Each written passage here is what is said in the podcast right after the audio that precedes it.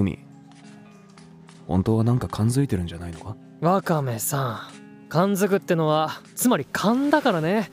根拠のない感覚的なもんよ。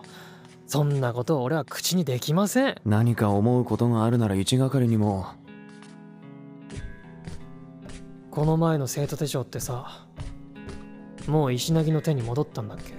あ結局酒本さんも駅に取りに来なかったみたいだから学校預かりにしてもらった。あの後酒本さんの名前は出さずに他の生徒が間違って持って帰ってしまったってことで返却されたらしい。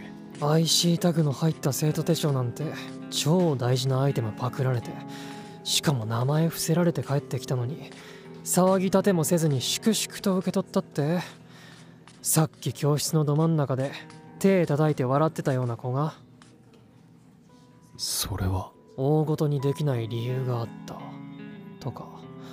例えば石凪は誰に取られたか察しがついていてそれでいてその相手を責めることができなかった。なんて邪推かな。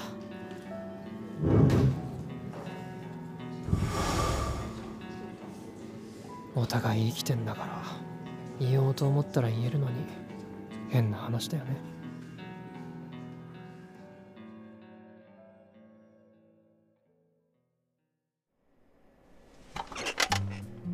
ワカメさんのその顔。海さんやっぱり許可を得ずに頼みに来てたんですね。これは？まあまあ。石凪のいわゆる裏アカウントらしきものです。誰と繋がっているのかさえ分かりません。裏？私がお伝えできるのはここまでです。中身は特定ユーザーしか閲覧が許可されていないものです。適正な段階を踏めば運営に開示申請をかけてこじ開けることもできますが海さんの独断である可能性を考えて私はそこまでやってません。海。そこまで教えてもらえたら全然 OK です。天才カレーさん。まあ SNS をやっている人の少なくとも半数はこうした別の部屋を持っているものです。自分を理解している人にだけ見せたい本当の姿を晒す場所を。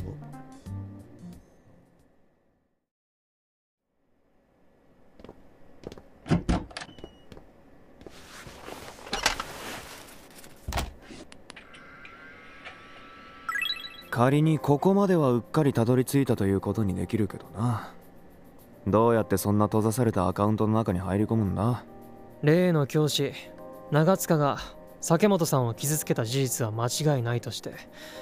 でもあの子を決定的に追い詰めることになったのは全く別の要因だったと思うんだよね。でそれが石凪さんかもしれないって海は踏んでるんだろそうだったとしてこれ以上俺たちが首を突っ込んでいい正当な理由なんて。別に俺はここから先これを自分たちの案件として解決しようとは思ってないよ。だったら。そうこれはあくまで僕の興味。野じ馬根性。社会科見学の延長だよ。タイムカードももう切ってるし。時間外労働ですらない。ワカメさんも俺に付き合う必要はないわけだ。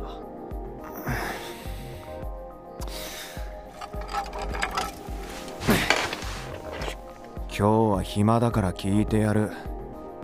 でなんだ？あの後こっそりあのクラスの子に聞いたんだよ。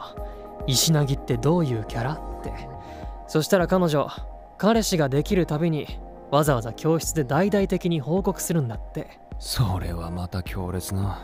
そして酒本さんをそそのかしてアプリの利用を提案したのは石凪だった。となるとなんだ？